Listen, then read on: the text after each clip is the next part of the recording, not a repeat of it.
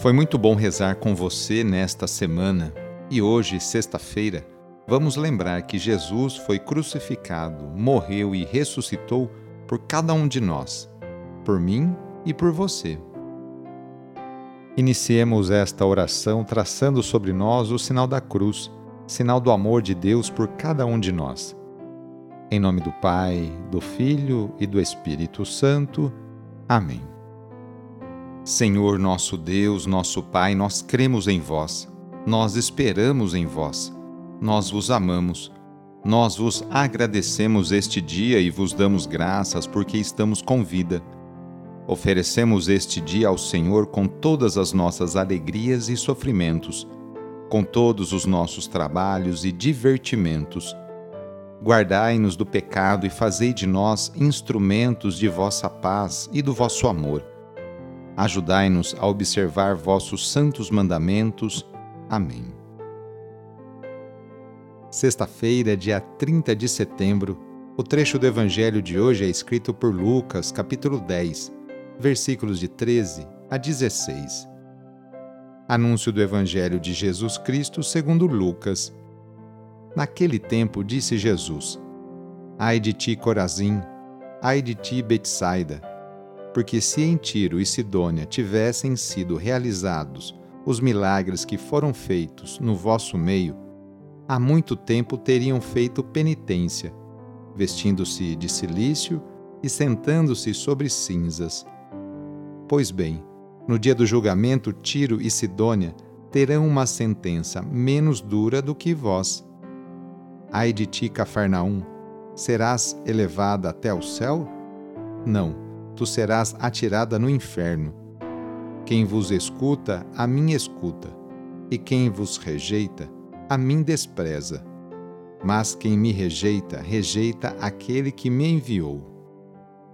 Palavra da Salvação. Hoje a Igreja celebra São Jerônimo. Jerônimo nasceu em uma família muito rica na Dalmácia, no ano 347 com a morte dos pais, herdou uma boa fortuna que aplicou na realização de sua vocação para os estudos, pois tinha uma inteligência privilegiada. Viajou para Roma, onde procurou os melhores mestres de retórica. Ele foi batizado pelo Papa Libério, já com 25 anos de idade. Passando pela França, conheceu um monastério e decidiu se retirar para vivenciar a experiência espiritual. Em 375, depois de uma doença, Jerônimo passou ao estudo da Bíblia, com renovada paixão. Foi ordenado sacerdote pelo bispo Paulino, em Antioquia, em 379, dedicando-se à reflexão, ao estudo e à divulgação do cristianismo voltou para Roma em 382, chamado pelo Papa Damaso para ser seu secretário particular. Jerônimo foi incumbido de traduzir a Bíblia do grego e do hebraico para o latim. Neste trabalho, ele dedicou quase toda a sua vida. O conjunto final de sua tradução da Bíblia, em latim, chamou-se Vulgata e se tornou a tradução oficial no Concílio de Trento. Devido a certas intrigas do meio romano, retirou-se para Belém, onde viveu como um monge, continuando seus estudos e trabalhos bíblicos. Morreu de velhice no ano 420 em Belém. Foi declarado padroeiro dos estudos bíblicos. É por causa de São Jerônimo e do seu trabalho de traduzir a Bíblia do grego e do hebraico para o latim, que aqui no Brasil, no mês de setembro, é dedicado ao mês da Bíblia. Hoje, sexta-feira, rezemos especialmente pelos enfermos. Neste momento de pandemia que passamos, lembremos daquelas pessoas que estão sofrendo de alguma enfermidade, tanto aquelas que estão em suas casas quanto aquelas que estão no leito de um hospital. Que cada uma delas e seus familiares sintam-se confortados e fortalecidos por Jesus Cristo, que também enfrentou muitos sofrimentos no próprio corpo.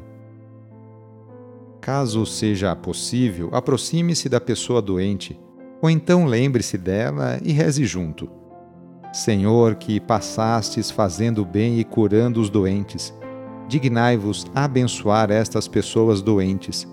Dai vigor ao seu corpo e fortaleza ao seu espírito.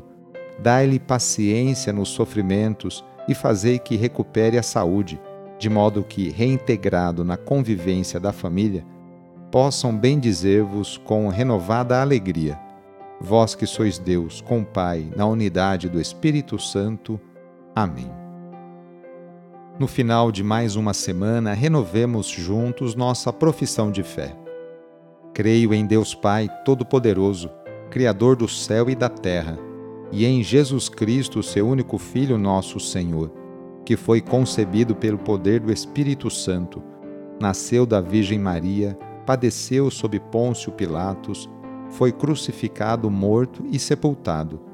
Desceu à mansão dos mortos, ressuscitou ao terceiro dia, subiu aos céus, está sentado à direita de Deus Pai Todo-Poderoso, donde há de vir a julgar os vivos e os mortos Creio no Espírito Santo, na Santa Igreja Católica, na comunhão dos santos, na remissão dos pecados, na ressurreição da carne, na vida eterna.